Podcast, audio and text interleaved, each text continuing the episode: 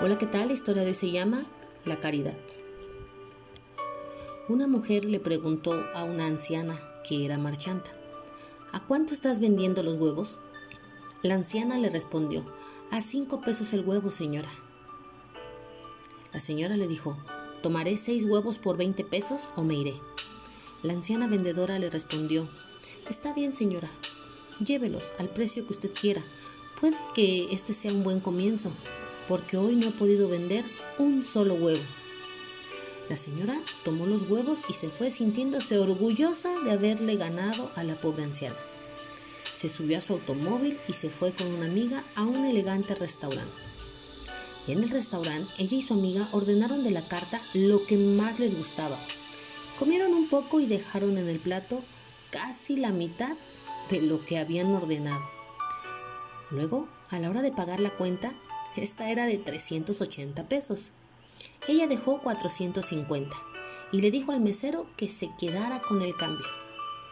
Ese cambio podía haber sido bastante normal para el mesero, pero hubiese sido el día para la pobre anciana vendedora de huevos.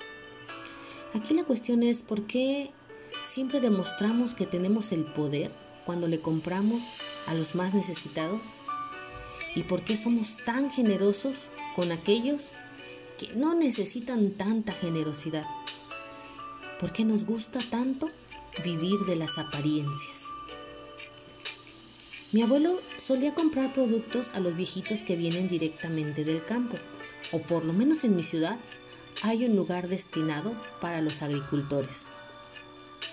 Aunque muchas veces no se necesitaba tanto en casa, mi abuelo acudía ahí a comprar. Una vez vi que a pesar de que el abuelo no era rico, le dio 20 pesos de más a otro anciano de los que se sientan ahí y se veía en peor situación. Me preocupé por este acto y le pregunté al abuelo por qué lo hacía.